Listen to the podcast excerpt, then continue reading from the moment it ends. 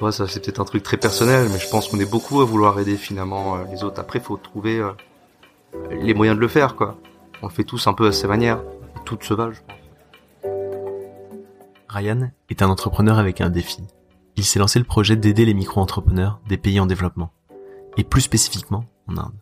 Mais cette idée n'a pas germé sans raison. Lorsque j'ai proposé à Ryan ce podcast, il a d'abord refusé, expliquant que son projet n'en était qu'à son début. Et je lui ai que justement, c'était ce qui m'intéressait. Et je n'ai pas regretté une seconde, surtout que ce qu'il appelle le début était déjà bien avancé.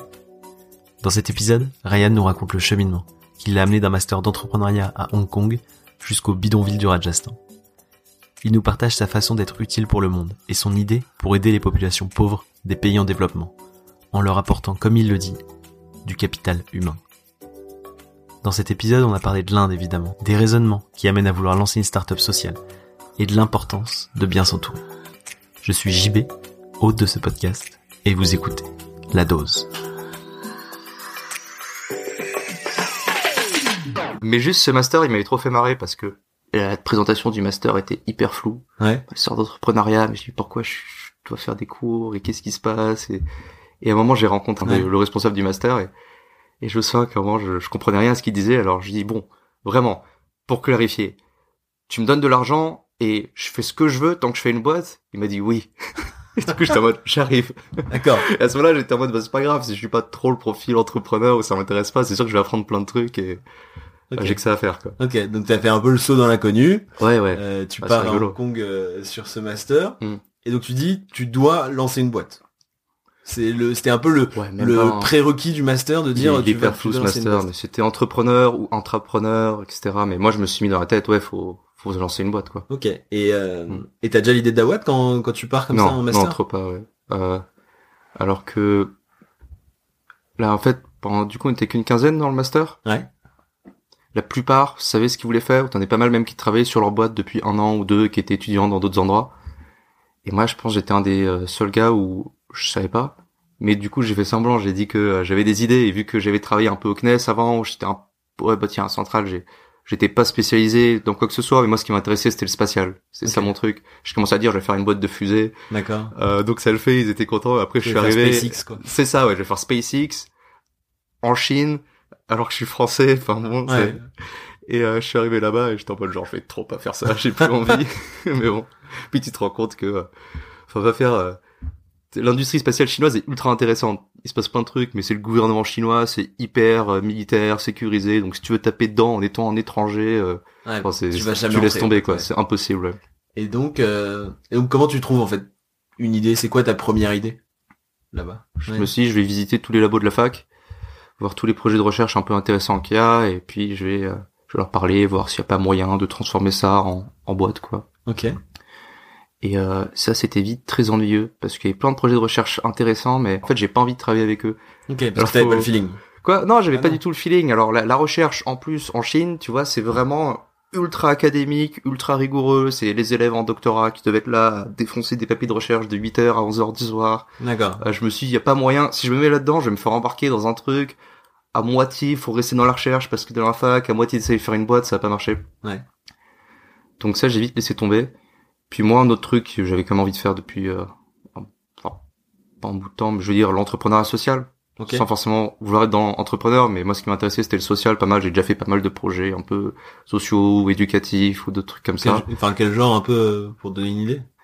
J'ai improvisé en quelques mois un projet super bizarre, mais c'était hyper intéressant. Alors, en gros, euh, je suis allé me balader dans une douzaine de pays, à visiter des écoles ultra uniques, des lycées, des facs, qui faisaient des trucs pédagogiquement ultra différents que je trouvais très intéressants. Ça avait des très bons résultats en général. Et euh, l'idée, c'est que avant, j'ai aussi travaillé sur d'autres trucs, un peu d'éducation, où je regardais comment stimuler la motivation des élèves, parce que bon, c'est un sujet qui m'intéressait. Enfin, il y avait des trucs à faire là-dedans. D'accord. Et euh, mais c'était très théorique. Ou euh, même quand c'était appliqué, c'était des trucs en France, dans mon école à Centrale ou autre. Alors que là, je me suis dit, mais pourquoi on va pas voir ce qui se passe autre part, dans les endroits qui sont sympas? Ouais. Alors je suis pas allé dans les écoles Montessori, Steiner, parce que je pense qu'elles sont très bien, mais les gens connaissent déjà. Ouais. Alors j'ai voulu faire d'autres trucs. Et j'ai fait ça pendant six mois. Donc j'avais déjà un peu en tête que j'aimais bien faire... euh, En tout cas, ça m'avait vachement plu de faire ce projet-là. C'était l'éducation qui sortait de l'ordinaire. Ouais, et pourtant, enfin, à chaque fois, les élèves étaient hyper heureux, ils, ils avaient des bons résultats, pas, pas juste dans leur école, mais même d'un point de vue un peu plus national, international. Euh, Ça, ça m'avait ouvert l'esprit sur pas mal de choses. D'accord. Donc quand je me suis dit, je vais pas faire des fusées, je vais pas faire un projet de recherche euh, à moitié boîte, je me suis dit, bon, bah, cette fois, ça part à fond. Pas forcément éducation, mais le social, c'est quoi l'entrepreneuriat social, faut que j'apprenne des trucs. Et à ce moment-là, bon, euh, j'ai mis vachement de temps hein, à essayer de me décider. Tu savais, en fait, t'avais ta base, c'est-à-dire ton socle de tes Ah ouais, valeurs euh, qui était te dire, aujourd'hui, moi, c'est pas une boîte forcément qui me parle. Ce qui me Ouais. parle, c'est de lancer quelque chose dans le social. Ouais, ouais, c'est pas forcément le socle le plus fort du monde. Non. Je vais faire le bien, je vais sauver le monde. Euh, mais euh, ouais, non, mais tout simplement, je me suis dit, je vais faire ça. Alors j'ai commencé parce que je pouvais prendre un peu les cours que je voulais. D'accord.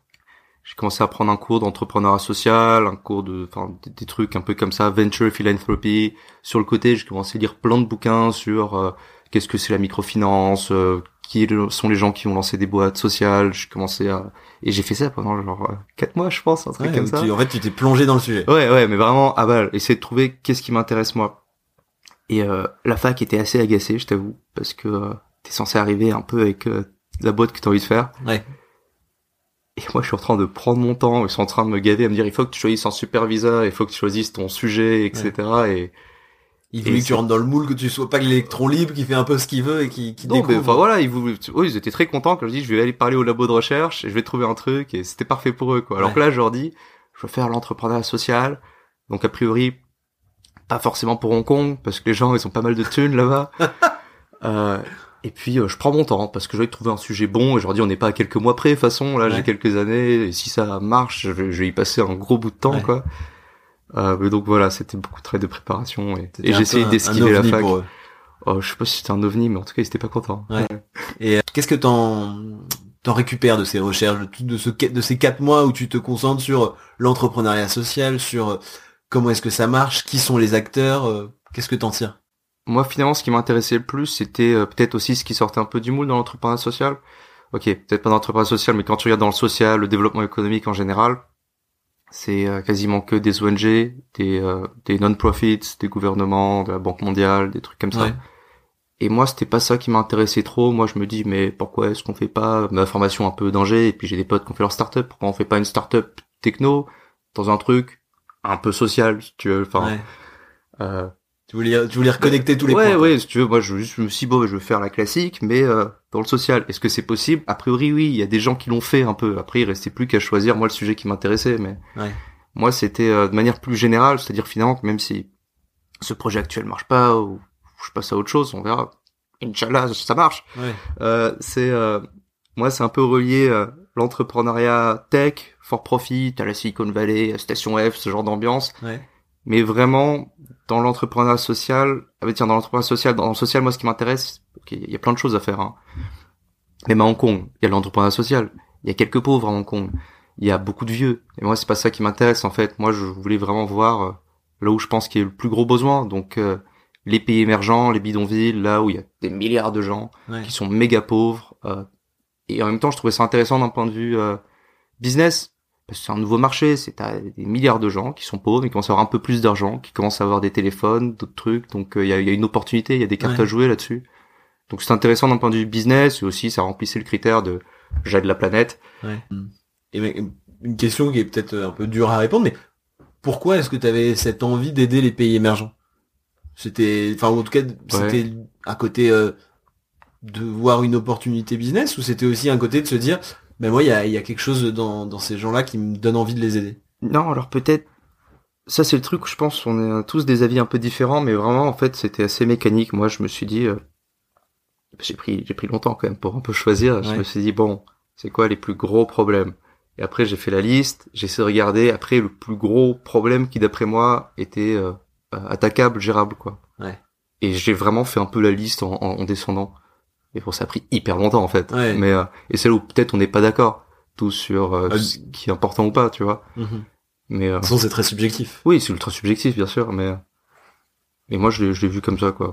Ok. Et donc, c'était quoi euh, le, le problème que toi, t'as essayé d'attaquer? Ben, euh, c'est un certain manque de compétences, euh, de compétences managériales ou même plus techniques, plein de choses, Ouais. Dans les petits commerçants dans les pays en développement. Ok.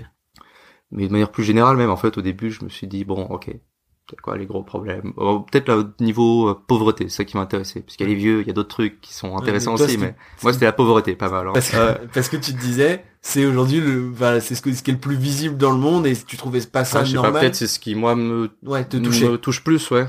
Ouais. Euh, Enfin bon, donc je me suis dit, dans la pauvreté, il y a quoi? Je commence à regarder, bah, il y a des gens qui vivent euh, à moins de deux balles par jour, et pour qui ça devient dur de voir ce que tu peux faire, je t'avoue, Ouais. euh, quand t'es à un niveau de pauvreté extrême.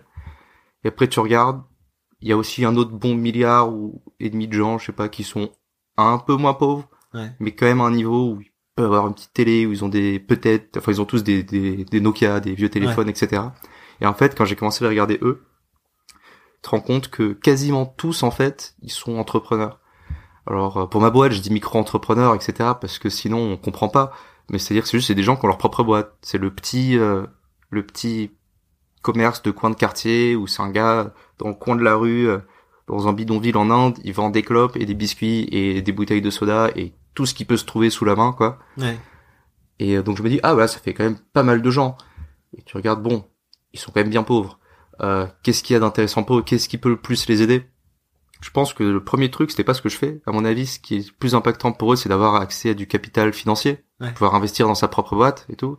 C'est là que j'ai vu bah il y a la microfinance. C'est ça hein, microfinance c'est des banques qui veulent bien prêter aux pauvres, qui acceptent que si te remboursent pas eh ben tu peux pas aller euh, piller leur maison ou faire des trucs comme ça parce qu'il y a Ouais. que dalle quoi. Euh, et ça ben ça marche plus ou moins Mhm. Mais sans émettre même de jugement là-dessus, il y a plein de gens qui font de la microfinance, c'est connu depuis, je sais pas, 40, 50 ans, il y a Mohamed Younous qui va partout encore à la télé, euh, dans plein de pays différents, le gars qui l'a créé, prix Nobel de la paix, euh, D'accord. euh, parler de la microfinance, c'est à la mode. Je me suis dit, bon, bah, il y a assez de gens qui, qui font ça. Ouais. Et je me suis dit, c'est quoi le deuxième truc? C'était euh, aider ces petits commerçants à avoir accès à un capital plus humain, des connaissances, euh, je sais pas, il y a pas mal aussi des histoires un peu psychologiques quand t'es dans ces milieux-là. Enfin, moi, mes études dans le terrain et d'autres trucs, t'es t'es dans ta, ta- ton petit commerce, dans ta boîte. Ouais. Parfois, ils sont là depuis 40 ans. Avant, c'était leurs parents qui avaient fait la même chose. Rien n'a changé depuis. Euh, ils ont toujours un ou deux clients par jour. Ils voient pas euh, un, un avenir vraiment Ouais, à, ils- à leur boîte, En quoi. fait, pour eux, c'est de toute façon, ils, ils la gardent, leurs parents l'ont eu. Ah, juste, c'est ce que tu fais, tu vois. C'est, c'est même pas, il y a même pas une réflexion de moi, par exemple, je suis en mode, maintenant, je veux être entrepreneur pour faire ceci, parce Ouais. que c'est à la mode, quoi. Eux, c'est juste, voilà ma vie, quoi. Ouais. Donc, euh, si tu veux, le développement personnel, professionnel, c'est un impact énorme, en fait, Ouais. dans, dans ces milieux-là. Alors que nous, on aime bien euh, dire que c'est, enfin, c'est rigolo, quoi. Juste va, va, va faire du taf, quoi. Ouais. Euh, et bon, voilà, en fait, du coup, je me dis, bon, allez, les pauvres, les pauvres, il y a un max d'entrepreneurs.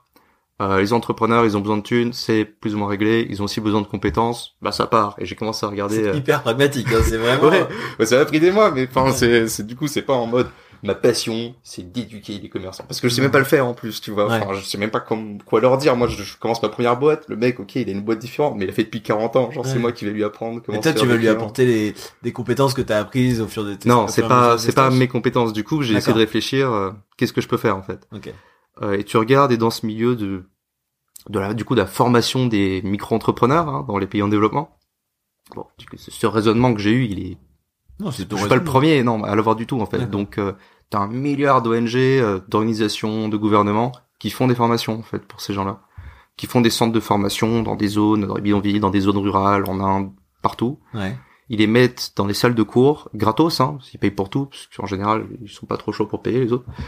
Euh, et puis ils leur font des cours de, Ouais, de de ce que nous on a eu aussi peut-être un peu dans nos écoles euh, management, de finance. c'est ça ouais et euh, alors ça ça marche parfois Ouais. mais je t'avoue qu'en général du coup j'ai regardé je me suis fait tous les papiers de recherche j'ai parlé à plein de gens dans toutes ces organisations pour savoir je me rends compte que la quasi-totalité des études sur le sujet ça montre qu'il n'y a pas vraiment d'impact de ces formations sur par exemple les bénéfices de ces commerces Pourquoi? Alors là, il y a plein de raisons, mais je veux dire déjà, c'est un peu choquant, quoi. Tu dis, ça fait 50 ans, je sais pas, on met plein de thunes dans des centres de formation. Euh, peut-être les gens, ils sont contents, mais ça augmente pas leurs bénéfices. C'était quand même Ouais. ça l'idée, quoi. Euh, Il y a pas mal de raisons, hein. ça c'est flou. Alors, les chercheurs qui travaillent dans le sujet pourraient t'en donner.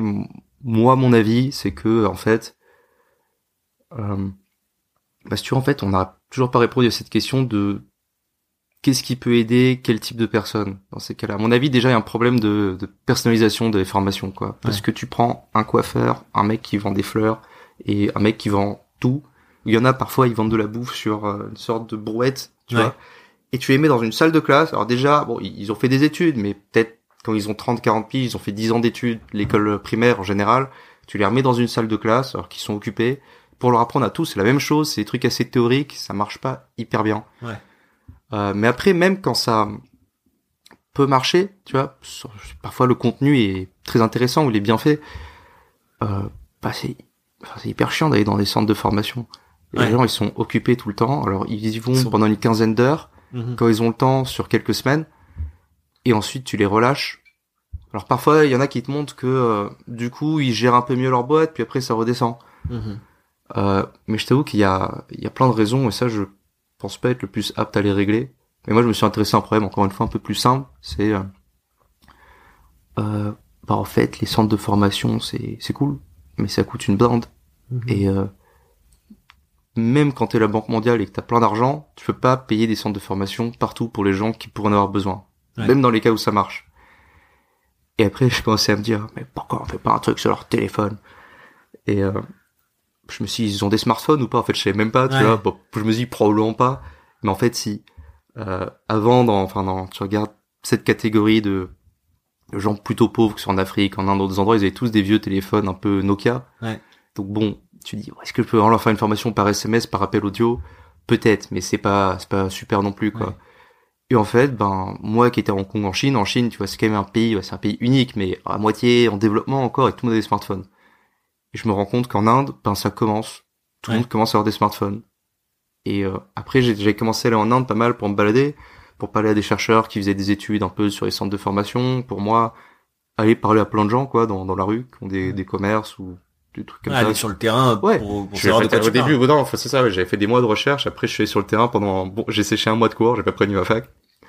Euh, Ils l'apprennent Et- par là. quoi? Ils l'apprennent avec ce Ouais. podcast. Non, mais j'espère, en fait, ils parlent euh, chinois, cantonais ou, euh, ou anglais, quoi, donc euh, ça devrait aller.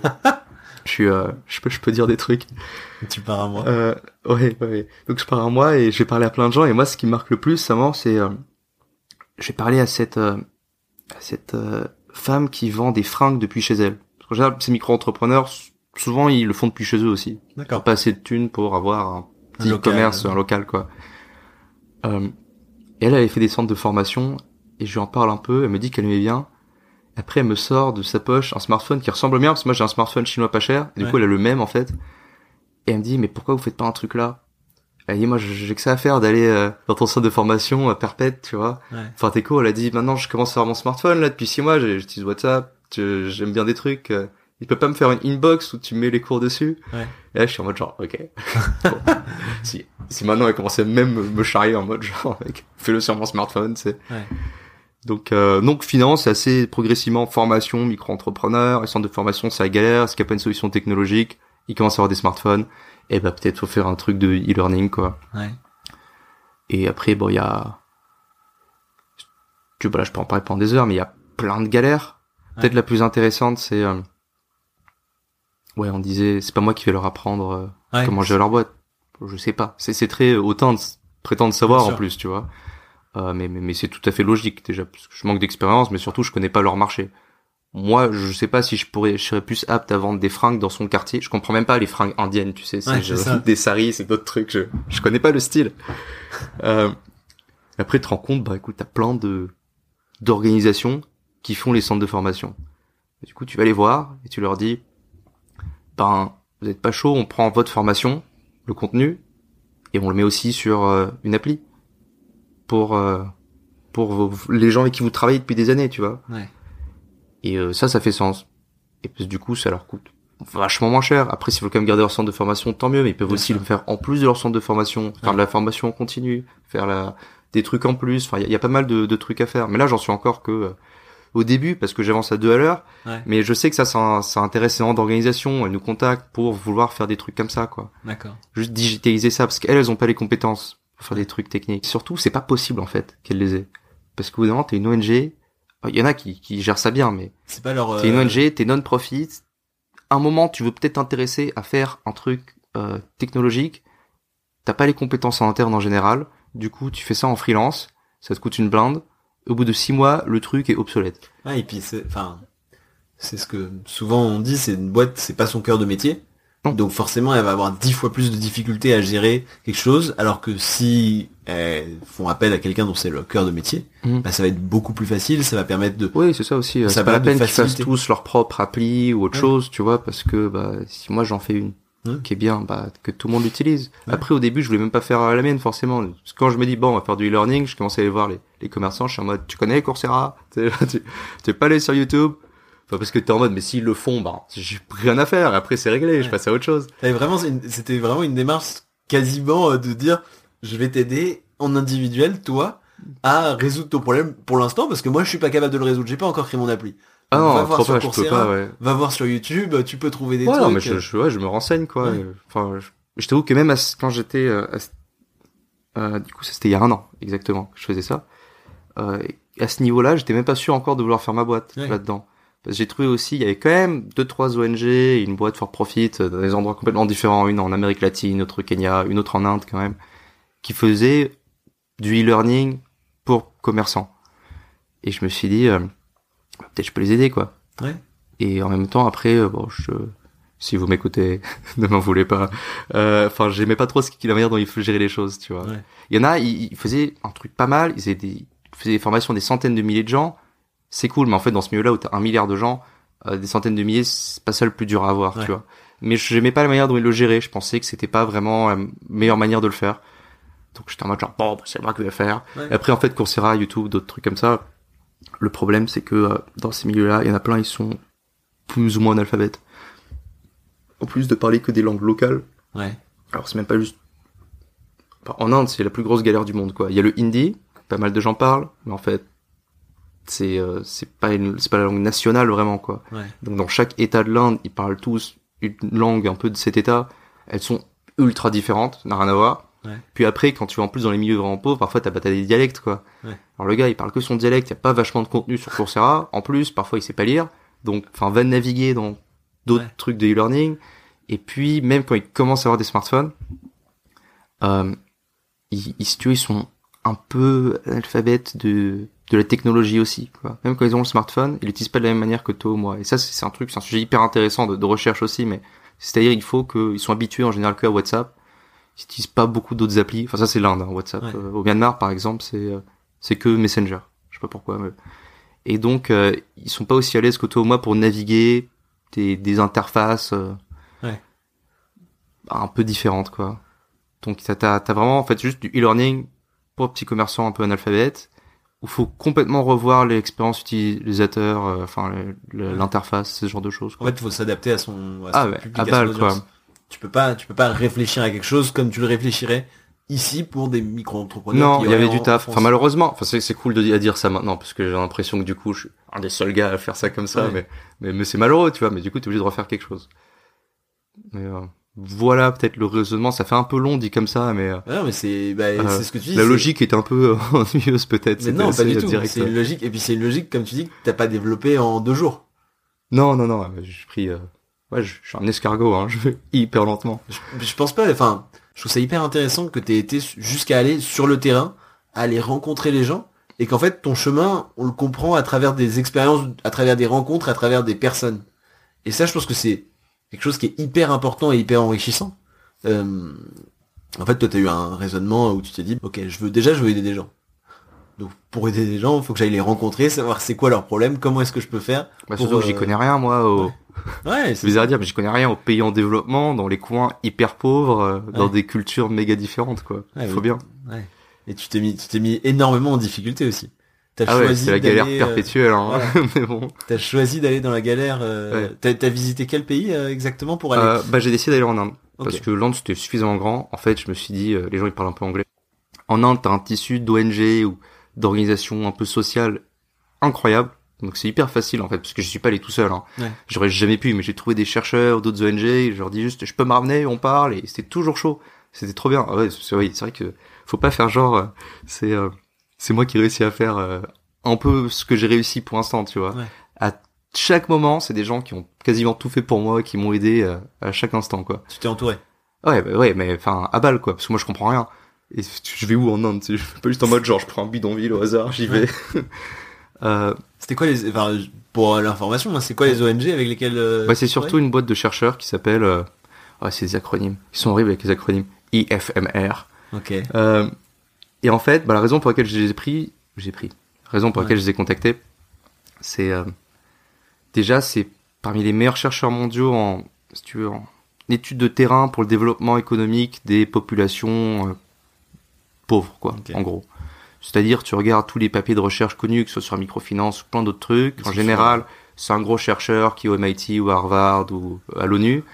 Sauf qu'en fait, ça, c'est le gars qui a les thunes et qui a le nom qui pèse, mais après, il faut Ouais. bien faire l'étude sur le terrain, et donc il contacte une ou deux boîtes. Ouais.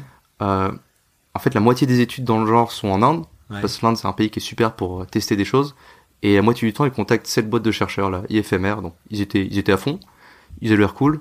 Et puis en fait, eux, ils avaient fait une étude qui venait de finir sur faire des formations aux commerçants à travers des appels audio. Donc Ok. je me suis dit, bah, c'est super. Donc je suis allé voir, déjà on avait parlé par Skype plusieurs fois, et après ils m'ont dit, ben viens, et puis on va faire, euh, on va sur le terrain, on parle, et même on va revoir tous les gens avec qui on avait fait la formation. Ouais. Comme ça, ils disent ce qu'ils en pensent aussi, même de ce truc audio, tu vois. Donc euh, non, ça c'était pas mal. D'ailleurs, le truc drôle, c'est qu'à un moment, je me souviens, au bout de quelques semaines avec eux, euh, parce que tous les gens qu'on va voir, aussi, par exemple, bon, on voit juste des gens dans la rue, on voit des gens qui ont fait des centres de formation, on voit tous ces gens-là qui ont fait cette formation d'appel audio. Ouais. Un moment, bah, ils nous sortent tous des smartphones quand même, tu vois. Ouais. Alors je commence à dire à mes potes chercheurs, c'est devenu mes super potes maintenant, euh, ils sont trop cool. Euh, pourquoi vous avez fait ça sur des par appel audio, tu vois? Ouais. Ils ont dit, ben parce que euh, le temps qu'on fasse ça, tu vois, qu'on prépare la formation, puis qu'on fasse une étude de recherche de genre 3 ans, ben à l'époque, personne n'avait de smartphone. C'est pour ça que tu vois, j'étais un peu en mode genre, les gars, genre, ils ont des téléphones là, et lui il me dit qu'il a depuis 6 mois, pourquoi t'as pas fait euh, Fonctionner en agile, ça va aller plus vite. Ouais, euh, non, mais si tu veux, du coup, c'est ça. Moi, ce que j'essaie de faire, c'est apporter peut-être un peu plus cette approche que je découvre aussi, mais de. euh, on essaye d'aller un peu plus vite. Enfin, je, je, je dis, je vais à deux à l'heure, mais on essaie d'aller un peu plus vite, en tout cas, Ouais. des trucs un peu ambiance start-up normale, quoi. Plutôt que de faire. en même temps, en prenant en compte la recherche. Mais moi, je veux pas commencer par faire des grosses études de recherche, quoi. Parce Ouais. qu'après, tu le fais à produit fixé, et euh, bah, c'est un peu con, quoi. Ouais, tu vas te bloquer. Ouais, tu vas te bloquer à fond, quoi. Ouais. Si tu veux, en fait, t'as tous ces chercheurs, toutes ces organisations qui font le meilleur truc. Ils sont en train d'essayer de déterminer de quoi ont besoin les gens. Sauf que, en fait, quand tu fais une start-up, en général, ce truc technologique, tu t'en fous un peu de ce dont ont besoin les gens. Tu veux juste faire un truc qu'ils veulent, tu vois. Ouais. Genre, Ouais, ouais, je vois, ok. tu vois, enfin, c'est ce côté-là, genre, enfin, je sais pas, Facebook, peut-être t'en as besoin, peut-être pas, mais en tout cas, tu le veux. Euh, et puis l'interface, l'expérience, c'est ouf comme, euh, comme Ouais. truc, quoi. Et donc, moi, à partir du moment où je me suis, je me mets dans ce truc social, et peut-être après, tu fais un business model, etc., où t'as des partenariats avec des gens qui s'occupent de savoir ce qui est bien pour les gens. Moi, mon taf maintenant, c'est comment est-ce que euh, je construis quelque chose que les gens veulent utiliser. Comment je leur fais une expérience d'apprentissage où ils sont vraiment à fond. Ouais. Et après les cours, de toute façon, moi je peux pas les faire, donc autant que quelqu'un d'autre les fasse. Et puis c'est les potes chercheurs qui font leurs études s'ils veulent dessus, tu vois. Mais euh, puis moi, ça me simplifie la vie, tu vois. Parce que déjà, je comprenais rien. Après, je suis juste en mode bon, je fais juste une bonne expérience. Déjà, c'est suffisamment galère. Euh, mais c'est ça en gros. Et donc, quand tu t'entoures de ces gens-là, l'IFMR, Ouais. c'est des Indiens? Ouais, ouais, c'est tous des Indiens. ouais. Et, euh, et est-ce que tu, enfin, ils veulent lancer cette boîte avec toi, ils- ou alors euh, non, tu vas chercher quelqu'un d'autre? Enfin, je sais que tu as un, un cofondateur Mhm. avec toi qui est indien. Ouais. Comment est-ce que tu te retrouves avec un cofondateur indien dans ta boîte? Ben, euh, du coup, j'avais passé un premier mois à surtout faire pas mal d'études sur le terrain avec mes potes chercheurs là. Eux, franchement, ils le faisaient juste parce qu'ils étaient cool. hein. Tu vois, c'est D'accord. des gens. D'ailleurs, c'est des Indiens, c'est tous des Indiens, mais ils ont quasiment tous fait leurs études euh, à l'étranger, aux États-Unis, en Angleterre, dans des super trucs. Après, ils ont décidé de revenir en Inde, faire ces études. Alors, c'est la galère. Hein. Moi, moi, j'ai passé un peu quelques journées. Il fait 40 degrés. T'es tout le temps dehors à parler à des gens. T'es au soleil. Eux, ils font ça, c'est toute leur vie, tu vois. Ouais. Et ils sont bien payés en Inde, pays. mais euh, ouais, ils avaient vraiment envie d'aider leur pays. C'est des héros, tu vois. Et donc eux, ils m'avaient pas mal aidé. Après, bon, au bout d'un moment, j'avais arrêté suffisamment séché de cours. Donc je vais revenir quand même Ouais. à Hong Kong. Alors quelques mois, je fais genre, enfin bon, c'est un peu compliqué, il faut que je valide mes cours aussi et tout. Puis après, euh, pendant l'été, en gros, je trouve moyen de retourner en Inde. Donc ça, c'est l'été dernier. Je me dis, bah, faut que je recommence. Plein d'études sur le terrain. Et puis peut-être, là, je peux me chauffer et essayer des premiers prototypes. Le cheminement, encore une fois, bête au début, c'est... Je me dis, euh, bon, ok, il leur faut une expérience d'apprentissage simple, ok Ouais. Euh, En général, ceux qui avaient des smartphones, ils utilisaient quasiment que WhatsApp dessus. Et aussi quand t'es dans ces milieux-là, c'est très informel, si tu veux. C'est... Le gars sort pas un bouquin pour apprendre un truc de business, quoi. Il va parler à son pote, il y a des réseaux un peu de mentors, un peu entre eux. Alors en fait, tout simplement, je voulais tester une interface de chatbot, tu vois. Je me suis dit, bon, ben, si je leur fais un mentor, mais en ligne. Euh, clairement, enfin, c'est un peu à la mode ici de dire ça, tu vois. Tu fais un chatbot pour ce que tu veux. Moi, c'est pas tant le fait que ce soit une intelligence artificielle, etc. Que dalle, tu vois. Mais juste sous le l'interface, vraiment dans le chatbot, je me suis dit, pour eux, ça va être sympa. Du coup, euh, j'ai juste fait des chatbots sur Messenger euh, où j'ai fait mes propres contenus. Alors d'ailleurs, je me suis fait, euh, je me suis engueulé là-dessus au début par les gens, les commerçants que j'avais voir. J'ai fait des contenus, ils me disaient c'est quoi cette merde et tout. Genre, enfin bon. Euh, et mais du coup, ils ont pas Messenger, hein, ils utilisent pas. Ouais. Mais c'était plus simple pour faire un chatbot euh, sur plein de trucs, tu vois. C'est ça, ouais. Alors je leur filais mon téléphone et puis ils faisaient des trucs pendant 15 minutes. Après, ils me disent ce qu'ils en pensaient. c'est là aussi où j'ai découvert que ils étaient plus analphabètes que ce que je pensais. Parce que début, un chatbot, c'est du texte. Et euh, avant, je passe un mois dans le même bidonville au Rajasthan. Et c'est ça, les premières fois, tu te rends compte sur un chatbot et, en fait, le gars sait pas lire. Ou bien parfois, en fait, ils savent lire, genre les trois quarts. Et le reste, du coup, ils le comprennent avec le contexte. Du coup, je l'ai fait en hindi. C'était un endroit où je peux le faire en hindi. J'ai des gens, potes qui m'avaient traduit euh, tout le chatbot, quoi. Euh, mais en fait, je sais pas, si tu comprends les trois quarts et le reste, tu comprends par le contexte, ça veut dire que tu comprends tout. Mais c'est hyper chiant, tu vois. Ouais. Genre moi je parle un peu espagnol, je vais pas faire du e-learning en espagnol, ça me rendrait fou. Euh, et donc euh, bon après je commence à faire les trucs un peu vachement, je, je refais même chatbot mais que avec des vidéos ou des fichiers audio, d'autres trucs et, et puis en même temps je, suis en galère tu vois parce que là je suis quand même un peu plus intensément tous les jours dans le même bidonville où fait méga chaud. Euh, faut voir que c'est bah, c'est le cliché en Inde mais c'est vrai. Enfin moi j'étais malade tu vois de temps en temps quand même. J'avais des problèmes. Fait que je m'habitue à la bouffe et tout. Et puis en plus, tu sais, je me ramène, ils sont en mode t'es qui? Ouais. tu sais Qu'est-ce que tu viens faire ici? Ils ont jamais vu un mec comme moi. Je commence à leur parler de genre applications pour les aider. Je suis un étudiant à Hong Kong, c'est genre. Ouais, ça n'a aucun ça sens. fait aucun sens. Et donc à la fin de l'été, je me dis bon, j'ai appris plein de trucs, c'était ouf, mais maintenant genre je peux pas moi faire ça. Enfin, je, je, pourrais, mais il y a des gens dont c'est le taf, et des gens qui sont bien meilleurs et dans le cliché un peu non, enfin t'as startup, c'est t'as des mecs un peu biz et t'as des mecs euh, techno, ingénieur. Alors moi, d'abord, je me suis dit, il me faut quelqu'un qui est vraiment hyper terrain, un gars qui ou une nana qui sait euh, de quoi il qui parle. sait euh, de quoi il parle, qui sait qui sait parler à ces populations-là, tester des choses sur eux, euh, faire le design, tu vois, d'un produit pour ces gens-là. Du coup, j'ai commencé à me renseigner pas mal. Je fais un peu de networking, je fais une deux annonces, des trucs comme ça en Inde. Euh, je rencontre quelques personnes quoi qui pourraient être un peu mon associé là-dessus. Euh. et finalement, il y a il y a ce mec, il y a Raman qui me contacte c'est un mec qui m'envoie un email, euh, il me dit en quelques lignes son profil, son profil, le mec est beaucoup trop surqualifié pour ce que je veux faire. Euh, mais en fait, il a genre 50 piges quoi. Et il me dit juste bon, est-ce que t'es euh, ok pour travailler avec un avec un vieux? Il me le dit comme ça. Ouais. Et moi, je suis en mode pas en façon. Enfin, moi, je suis qui Tu sais, je suis genre un mec, j'ai genre 20 et quelques, je suis français, je suis en Inde, je suis, tu connais mieux que moi, tu vois, à ce niveau-là, genre, peut-être être un peu vieux que genre, hop, trop jeune, enfin. Ouais. Et euh, on se fait pas mal de Skype, puis je le rencontre, on passe, quelques semaines à, à énormément parler de tout ça. Et, et le mec avait l'air euh, parfait, si tu veux, il a tout compris instantanément à ce que je voulais faire. Plus, en fait, il, ça faisait 30 ans en gros qu'il faisait exactement le taf que j'avais envie qu'il soit fait dans, dans, la, dans ce projet. Euh, en plus, il a proposé plein d'idées où j'étais en mode, t'es un génie. C'est comment j'y ai pas pensé alors que ça fait quelques mois que je réfléchis à ça. Et donc moi, le seul truc qui me euh, stressé un petit peu, c'était en mode peut-être il est trop vieux, il va là ça faisait quelques années qu'il était consultant un peu pour je sais pas la fondation de Bill Gates, l'ONU, il faisait ça en freelance et que peut-être il sera pas assez chaud pour mettre les mains dans le cambouis, tu vois. Ouais. Bah, c'est ça la galère, c'est tu faut aller dans les bidonvilles, d'autres trucs et, et, galérer toute la journée. Mais il me dit que c'est ça qu'il avait envie de faire quoi. Il avait marre de il avait marre de se faire un max d'argent, il voulait recommencer à faire un truc intéressant. Et euh, finalement bah il est hyper chaud là-dessus quoi. Il le fait tout le temps. Euh, il est beaucoup plus productif que moi d'ailleurs. Euh, c'est limite je me sentais gêné euh, moi je me souviens tu sais c'est mon premier enfin, c'est un de mes premiers entre c'est mon premier entretien d'embauche où je vais jusqu'au bout et j'embauche le mec tu vois? Ouais.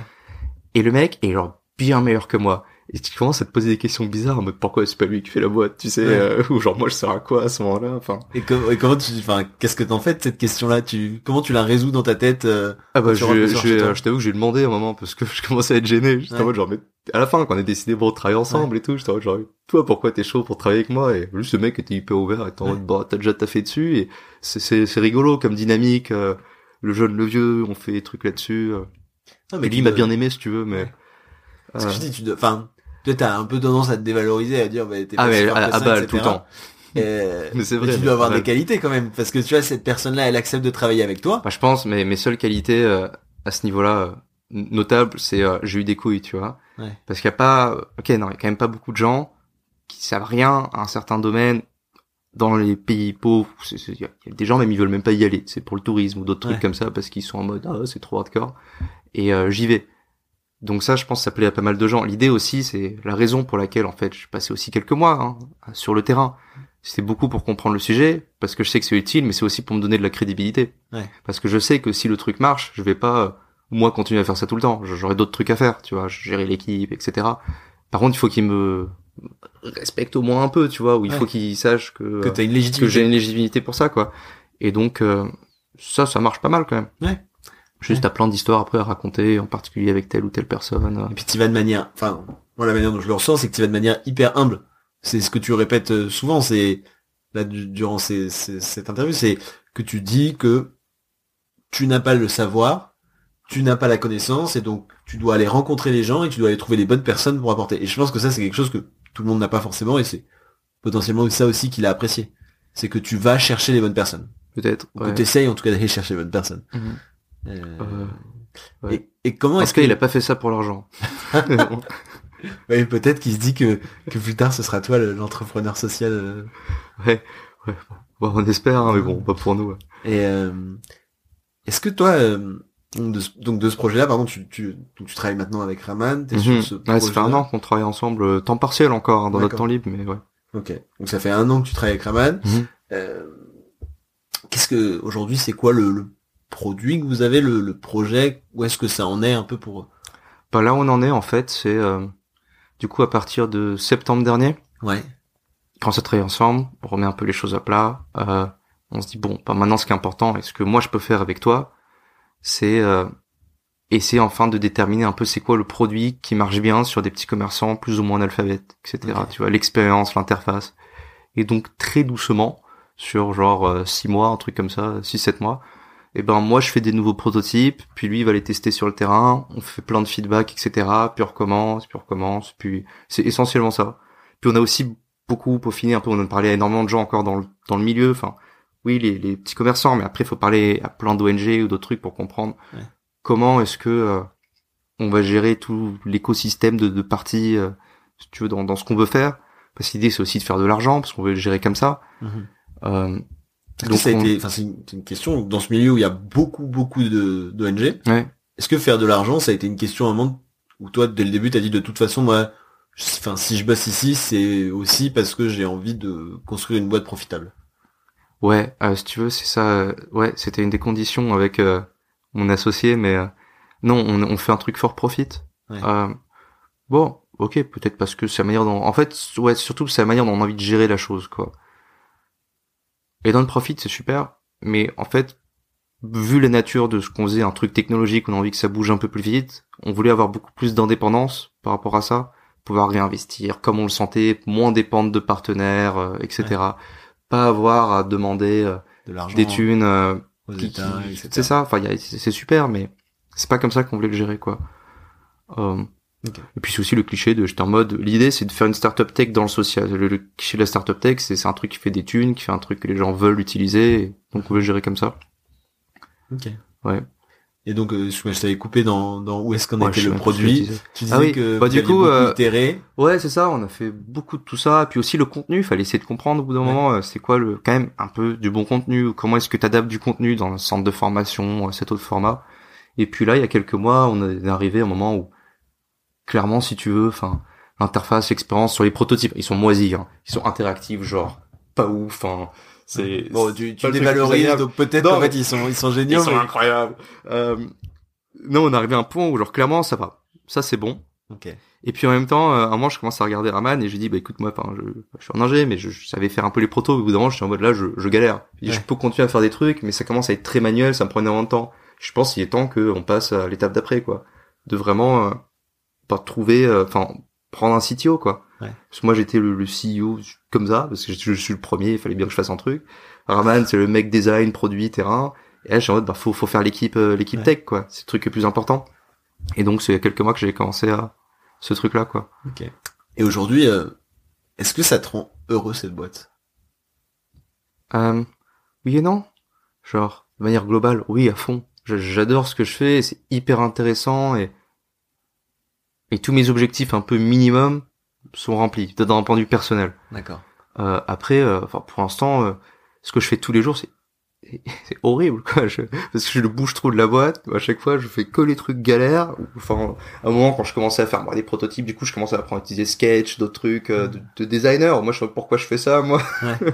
Ou bien là, je fais du recrutement, je fais des emails depuis genre des mois et tout. Euh, après, quand je parle à des gens, ça, ça va, c'est cool. Mais par contre, euh, ouais, à chaque fois, je repense un peu à ce que je fais. C'est pas mal et et euh, peut-être c'est la raison pour laquelle je suis là, je sais pas, parce que moi au début, je... pour en parler, mais ça m'a mis mal à l'aise de raconter ce que j'ai fait, parce que j'ai pas encore accompli, j'ai pas encore réussi en quelque chose. Mais tu te rends compte qu'il y a plein de gens qui trouvent ça super déjà. Ouais. Et Ouais. ça, c'est un truc qui te motive aussi, tu vois. Ouais. Enfin, là, je pense, moi, mon prochain gros obstacle, c'est, euh, va falloir que je fasse une... va falloir que j'ai des thunes, tu vois. Ah ouais? Ouais. Parce ça, j'étais que- tranquille, j'ai ma bourse, mon associé, il est blindé. Ouais. Là, les gars que je suis en train de recruter, ils s'en foutent en mode, ouais, de l'argent, on adore ce que tu veux faire, et on est à fond. Mais au bout d'un moment, tu veux une équipe, faut, faut, faut des thunes. Ouais. Donc, soit on se fait des thunes vite, c'est la galère avec notre modèle, soit faut que je lève des thunes. Donc, euh, c'est ça, moi, ce qui me préoccupe un peu plus en ce moment. D'accord. Euh, mais l'année prochaine, faut clairement que je, je lève des thunes. Et encore une fois, je sais pas faire. Après, je peux parler de ça avec passion, mais euh, ouais, bah, bah, lever des thunes auprès d'investisseurs quand tu fais du e-learning euh, euh, en Inde, un truc milieu qu'ils connaissent pas, tu vois. Ouais. Je peux, je peux les convaincre, mais enfin, faut plus de pédagogie. C'est ça plutôt mon prochain défi, je pense. D'accord. Et euh, pour l'instant, je suis confiant, mais euh, c'est vrai, c'est en mode galère. Ouais, bah, ouais, bah, de toute façon, mais comme tu dis, t'as commencé en disant, de toute façon, ça, je sais pas faire. Mais Ouais. j'ai l'impression depuis c'est pas le début- plus galère que j'aurais fait, je pense. C'est ce que j'allais dire, depuis le début, tu ne sais pas faire. Hein. Tu t'es retrouvé dans des bidonvilles en Inde. Je pense que ça fait quand même un choc euh, au début. Ouais, euh, tout le temps en fait. Hein. Ouais. Hmm.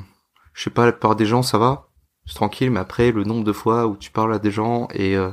bah, ça va, c'est, je veux dire, c'est c'est le cliché, c'est genre, ils sont pauvres, ils sont malheureux, mais genre, trop pas, tu vois, ils ont une vie normale. Par contre, il y en a certains, ils sont dans une galère, mais genre, pas possible. Euh, et moi, un des trucs qui m'avait le plus marqué, c'était... Euh, euh, la première fois que j'étais en Inde, je parlais à plein de gens, un peu en mode, ah, comment est ton commerce, peut-être, je vais faire un truc de formation, qu'est-ce qui t'intéresse, blablabla. Ouais. Avant, j'étais allé voir euh, une famille. Alors déjà, ce qui est drôle, c'est quand tu vas dans des bidonvilles, il n'y a pas de nom de rue. Donc, euh, tu mets genre 30 minutes à les trouver et tout. C'est chez eux, tu vois. Et euh, c'était euh, euh, un couple avec leur fille de 16 ans. Et le couple, ils avaient euh, un petit magasin dans, dans une rue pas loin. C'est pour ça que j'étais allé les voir, parce qu'ils étaient dans la base de données des gens que je pouvais aller voir, si j'arrive à les trouver. Et quand j'y suis, en fait, du coup, en fait, ça faisait un an que euh, ils travaillaient plus dans leur euh, dans leur commerce. Pourquoi? Parce que euh, le père avait fait un infarctus ou une crise cardiaque, euh, et ça faisait un an qu'ils étaient en galère absolue. Et euh, et normalement à chaque fois, je ouais, je leur demande tu veux quoi pour ton commerce ou tu veux quoi en formation ou d'autres trucs. Et eux ils m'avaient dit rien. Et non, il y en a plein, ils me disent juste je peux pas avoir de l'argent, tu vois. Ouais. Et c'était en mode rien, et je suis en mode genre non mais vraiment, tu vois, genre moi je suis dans une position où j'ai que ça à faire de, de faire un truc pour t'aider. Et ils me regardent et ils disent un truc genre en mode mais là tu sais, déjà si on peut retourner travailler, ça va être super quoi. On a prévu de réouvrir la, le petit commerce de 3 mètres carrés euh, dans une semaine, on est hyper heureux donc euh, fais rien tu vois. Et du coup je vais chez des gens, je, je me suis pris une histoire horrible pendant une heure qui me raconte comment le mec est devenu un zombie. Euh, en plus ils veulent rien tu vois. Et en plus ils m'ont filé genre à bouffer et à boire. Et quand t'es là tu te dis putain genre Ouais. du coup, j'étais, euh, ouais, c'est tout le temps en bad, quoi. Euh, mais ça, c'est plus euh, continuellement. C'est pas, c'est pas un truc auquel tu t'habitues. Hein. Ouais. Euh, Et comment tu fais le soir quand tu rentres chez toi, que t'as rencontré toute la journée, je sais pas, euh, je sais pas combien de personnes tu rencontres par jour, mais euh, en tout cas que t'as rencontré durant, durant la journée des personnes comme ça. euh, bah, je sais pas, ça, ça, Ça je- au bout de, en fait, c'est surtout l'été où ça m'est tapé sur les nerfs parce que euh, euh, j'ai fait plusieurs mois de ça, je fais deux mois de ça, et au bout de deux mois, j'en pouvais plus. Ouais. Et euh, c'est nul, mais bah, par exemple, les trucs. euh, du coup, quand j'y allais, j'étais en mode low cost, tu vois.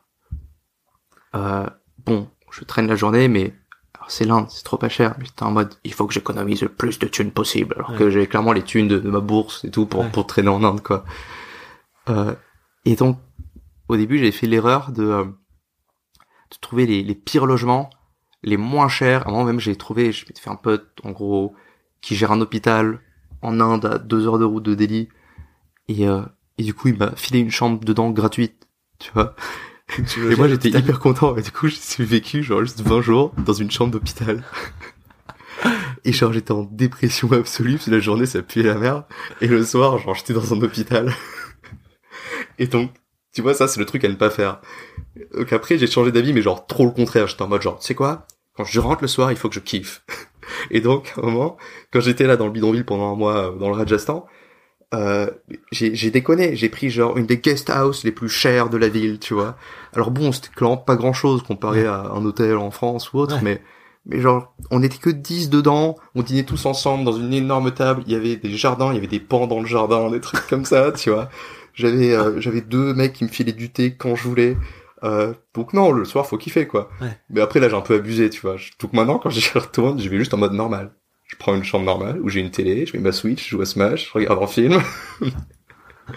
Mais euh, ouais, au début, tu vois, j'ai appris à gérer ce côté-là aussi. C'est ouais, parce que sinon ça te déstabilise en fait. Tu Euh, sais. ouais, mais ça c'est nous parce que nous on connaît pas ça. Mon associé par exemple, bah lui, euh, Et parce il que est là-dedans si tu veux. ce, Donc que, euh, ce que je me dis, je, enfin, je sais pas si c'est une interprétation, hein, mais c'est toute la journée tu rencontres des gens qui ont pas d'argent, qui Mm. doivent bah, économiser, et donc en fait, toi tu projettes sur eux, enfin sur toi pardon, ce que t'as vu sur eux. Tu dis bah en fait, moi aussi je dois économiser. peut-être peut-être tu te sens mal, t'es en mode je vais voir des pauvres, j'ai pas le droit d'être riche. C'est ça. mais est-ce que, mais est-ce que moi, enfin, honnêtement, moi, je pense que c'est, c'est quelque chose qui pourrait m'arriver.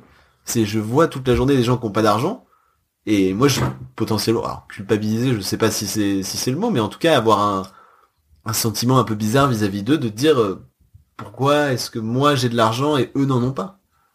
Ouais, bah ça c'est sûr que tu Ouais. euh, ça, ça ça ça met les choses en perspective quoi. Ouais.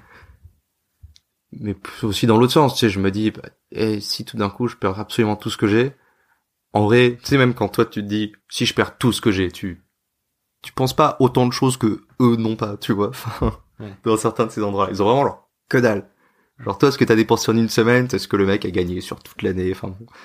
euh, et pourtant, la plupart ils sont ils sont contents, hein, ça va. Hein. Là, il y a des histoires d'horreur clairement que t'as pas trop. Enfin, nous, les gens qui sont, c'est beaucoup plus psychologique quand des gens sont extrêmement malheureux en France, etc. Je, je- non, je veux pas faire genre il y a pas de pauvres, etc. Mais c'est pas le même niveau, quoi. Euh, mais non, moi je vois plutôt dans l'autre sens aussi, en positif. Tu te dis, bah, je serai jamais vraiment dans la merde si je Ouais. garde le bon état d'esprit et si, en plus, c'est dans le système français où ça peut aller, quoi. Ouais, où on t'aide. Un peu. Ça te remet les choses en perspective. un petit peu, ouais. J'ai, je pense, on, on va peut-être après terminer là-dessus, mais j'ai une question. Est-ce que t'as une, une personne, une anecdote, un, un truc un peu, euh, je dirais joyeux, euh, Ah, joyeux. qui te reste en tête un peu? Yes, un truc joyeux. Ouais. Euh, Une personne que t'as rencontrée. Ouais, qui à balle, marqué, à balle. Bah tiens, euh, ça c'est mon histoire préférée de quand je me quand je, je baroude en Inde là. C'est euh, euh, tiens d'ailleurs c'est la raison pour laquelle je suis content de faire ce que je fais pas mal. C'est parce que quand j'ai commencé au tout début, tout au début, hein, Ouais. genre avant d'aller la première fois en Inde, j'étais en mode ce truc va être impossible. Euh, je suis en mode, clairement ça va pas marcher et je vais galérer à balle. Ouais. J'étais en mode bon qu'est-ce que je veux en tirer ou pourquoi est-ce que je le fais à ce moment-là? Parce que clairement, j'apprends plein de trucs pour moi en perso, mais dans une délire social, c'est est-ce que je peux aider des gens Je m'étais dit, bah, tu sais quoi, si au moins sur, je sais pas, parce que là, je suis encore en master, hein, je suis en train de Ouais. le finir, mais dit, d'ici à la fin de mon master, genre ça marche pas, mais au moins j'aurais aidé quelques personnes avec mes prototypes ou avec d'autres trucs, ben ça va, ça vaut le coup, tu vois. Au moins genre quelques personnes. Alors ça, clairement, en fait, je suis hyper content parce que c'est c'est réglé, si tu veux. J'ai déjà aidé pas mal de gens, des centaines de gens à parler, à les faire sourire ou à tester mon prototype. On parle, on se rend compte, ah, ton commerce, tu pourrais faire ça ou ça. Et celui que j'ai le plus aidé, d'ailleurs, c'est lui qui m'a encore plus aidé, c'était mon traducteur euh, dans le Rajasthan, là. Je, je suis passé par plein de traducteurs différents, parce qu'en plus, parfois, ça galère. J'ai des traducteurs qui parlaient moins bien anglais que le gars à qui j'essayais de parler. Enfin, il que des embrouilles comme ça tous les jours. Euh, mais moment, j'ai un gars, il est super. Ça fait au moins une semaine qu'on travaille ensemble. En fait, c'est quoi? C'est euh, je teste un de mes prototypes et on prend des Uber, quoi. A Uber, quand je prends des Uber, je vais dans ce camp du bidonville, puis après je vais dans un autre bidonville, puis je vais dans un marché, etc. Et on- toute la journée, on fait des trucs comme ça. Et puis lui, il traduit, et puis on en parle. Pendant toute la semaine, je lui ai parlé pas mal. Le gars, c'est devenu mon pote. Ouais. Hyper cool. Il me donnait son avis sur ce que je faisais, etc. Alors que c'était un gars, euh, je crois que je le payais genre pour le total j'ai payé 20 balles tu vois pour deux semaines de taf un truc comme ça euh, et à un moment ce mec m'a tué parce que euh, un matin il me rejoint au taf on se rejoignait vers 8 heures en mode bon on va recommencer une nouvelle journée à faire ça on va aller dans cet endroit cet endroit et, et là il me regarde il me dit euh, mais euh, tu sais si tu parler à des pauvres genre il m'a dit moi je suis pauvre et genre j'ai plein de potes pauvres hein. Et moi je suis hyper gêné en mode genre quoi? Il dit non mais parce que là on, galère tout le temps on voit des inconnus. Ok moi je suis pas indien même si c'est un indien tu vas parler à des inconnus d'une appli et tout il dit mec on va voir mes potes. Puis genre eux aussi ça peut être bien pour eux ce truc tu vois. Et après je suis genre ok ok bonne idée. Et après il me dit et d'ailleurs arrête de prendre des Uber. Enfin c'est ça coûte de l'argent et c'est long il dit pourquoi on va pas sur ma petite moto tu vois? Il avait une bécane. Je commençais à dire mais non t'inquiète c'est mon Uber là l'Uber ça coûte genre 1,50€ pour 30 minutes de trajet tu vois? J'étais en mode ça va je peux payer ça tu vois? Euh, et l'autre genre mais non et du coup je me dis bon bah en vrai t'as raison. Et après on passe plusieurs jours où c'est juste moi sur sa moto et on est à fond genre moi les cheveux dans le vent j'ai l'impression que je vais mourir tout le temps parce que t'es en Inde sur la route et puis on va voir ses potes et ses potes ils nous disent plein de trucs du coup ils sont beaucoup plus chauds pour nous raconter euh, ce qui se passe et ça c'était incroyable comme euh, comme semaine finalement que j'ai passé avec lui tu vois. Le gars est ouf j'ai ce truc beaucoup plus euh, euh, serein tu vois. Tu parles à des gens qui sont sympas c'est beaucoup plus cool à faire j'ai du bien meilleur feedback. Je rigole avec le mec. Le soir il m'invite chez lui dans sa vieille maison. Il était aussi dans un petit bidonville quoi. Ouais. je bouffe avec lui sa femme sa, sa fille. Euh, on se tape des bars. Après tu te rends compte bah ouais non le mec ok il est pauvre mais il est normal. On, on fait des blagues sur Trump tu vois. Ouais. le mec le connaît il a regardé les il, il rigole des mêmes trucs sur Trump que toi ou moi. Et à la fin donc ça je viens de passer un moment super avec lui et c'est le le plus utile de, mon été. Et le mec est en galère il a pas de taf tu vois. Donc à la fin il commence à dire est-ce que tu peux pas euh, m'aider à trouver un taf? Alors je vais trouver une ou deux ONG que j'avais rencontrées euh, j'avais trouvé un autre français dans la ville etc et j'insiste à balle pour qu'il l'embauche pour ce genre de choses. Et finalement ils l'ont embauché. Après il se trouve que ça s'est mal passé. Alors le là le, le gars français il commence à m'envoyer des messages en mode ton gars est-ce qu'il est pas top etc Qu'est-ce- quoi est-ce que tu vas embarquer? Moi j'insiste en mode non il est ouf garde-le et tout et après il leur donne une deuxième chance et dit en fait ça va il est top. Ouais. et tu vois donc ça c'était pour moi une histoire ouf. Et après c'est ce qui m'a fait un peu me valider de bon, au moins j'ai aidé un ou deux gars tu vois. Ouais. Euh, parce que voilà il y a un mec il était super sympa et je lui ai trouvé un taf. Et je lui ai trouvé un taf c'était un truc énorme pour lui tu vois.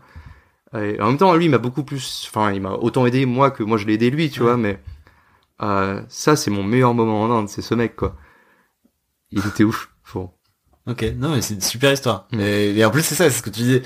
Ce qui est, je pense que c'est là où ça rend le truc encore plus beau, c'est que c'était un échange. C'était plus Ouais. toi qui lui apportais juste entre guillemets, euh, enfin, pardon, toi qui lui demandais le feedback, mais c'était aussi lui qui t'apportait la traduction. T'avais un, un, Ouais, un non, bien sûr, mais c'était tellement drôle ce moment où il me dit, si tu veux avoir des pauvres, genre, nous, on est tous pauvres dans ma famille, mes potes, tu vois.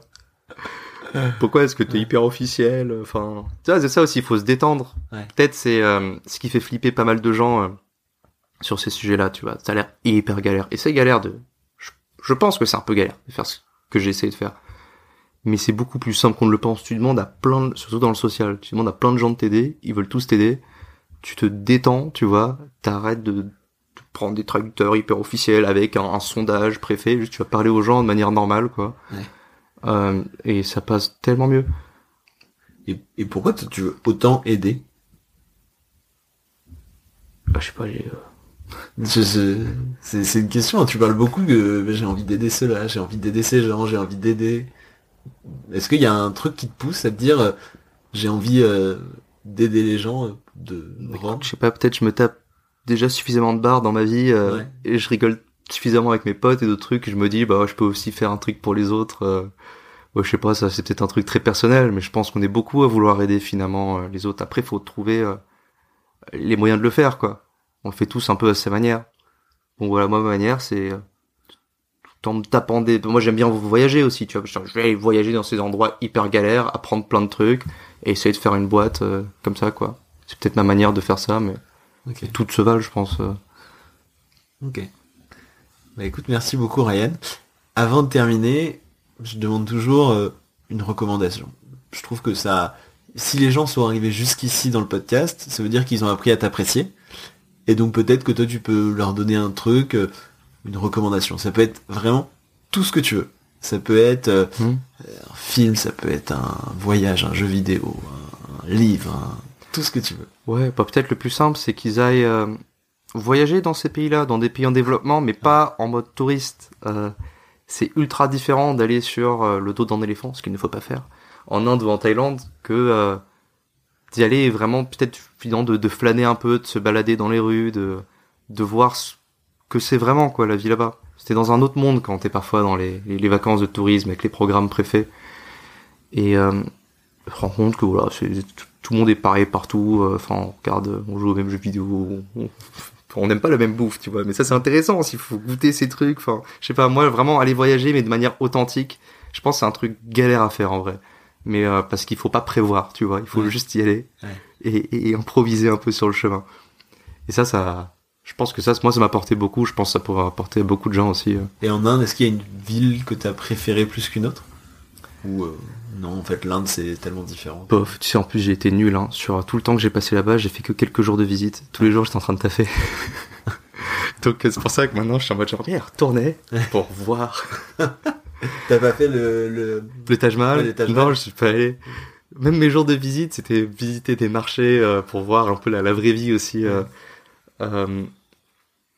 Non, n'importe où en Inde. Mais l'Inde, c'est, bizarre. hein, L'Inde, c'est tellement différent partout. Ouais. Euh, que n'importe quel endroit en Inde, je pense, euh, vaut énormément le coup. Mais ouais, commencer par Delhi, il y, a- y a de tout, hein. Ouais. Pas mal. Déjà, tu peux... C'est Ouais. grand. Ouais, ouais, c'est, grand. C'est, euh, ces pays sont plus safe qu'on ne le pense. Ouais. Ok, peut-être moi je fais hyper peur, tu vois. Ouais. Je suis ultra baraque. Mais toi, il t'est jamais rien arrivé. euh. Mais ouais, mais jamais rien arrivé. Je me suis toujours senti hyper tranquille. Alors bon, peut-être n'y aller pas tout seul, mais euh, enfin, il y a, il y a de quoi découvrir et de bien s'amuser. ouais. On écoute la même musique en boîte. Ça c'est important. Ok, bon, on va terminer là-dessus. Déjà, l'épisode précédent, on a terminé sur... euh, le- je crois le- les derniers mots, c'était boîte. Donc Ah là, voilà, on termine sur la même chose. Euh, merci beaucoup, Ryan. Franchement, c'était génial. J'espère que t'as passé un bon moment. Moi, j'ai passé Ouais. un super moment. Ouais, c'était hyper cool. Et puis, j'espère que les gens qui ont écouté auront aussi euh, passé un bon moment. Merci à tous d'avoir écouté. Au revoir. Merci d'avoir écouté le cinquième épisode de La Dose. Si vous êtes encore en train d'écouter, c'est sûrement que ça vous a plu. Si vous voulez me soutenir et avoir plus d'invités comme Ryan, plusieurs solutions. Vous pouvez me laisser 5 étoiles et un commentaire sur Apple Podcast ou toute autre plateforme de podcast. Vous pouvez aller liker et suivre la page Facebook, Instagram, Twitter de l'émission. Vous pouvez surtout partager ce podcast à vos amis, votre famille ou vos collègues. La dose est disponible sur toutes les plateformes imaginables. Apple Podcasts, Spotify, Deezer et bien d'autres encore. Vous pouvez suivre toute l'actualité sur les réseaux. À très bientôt.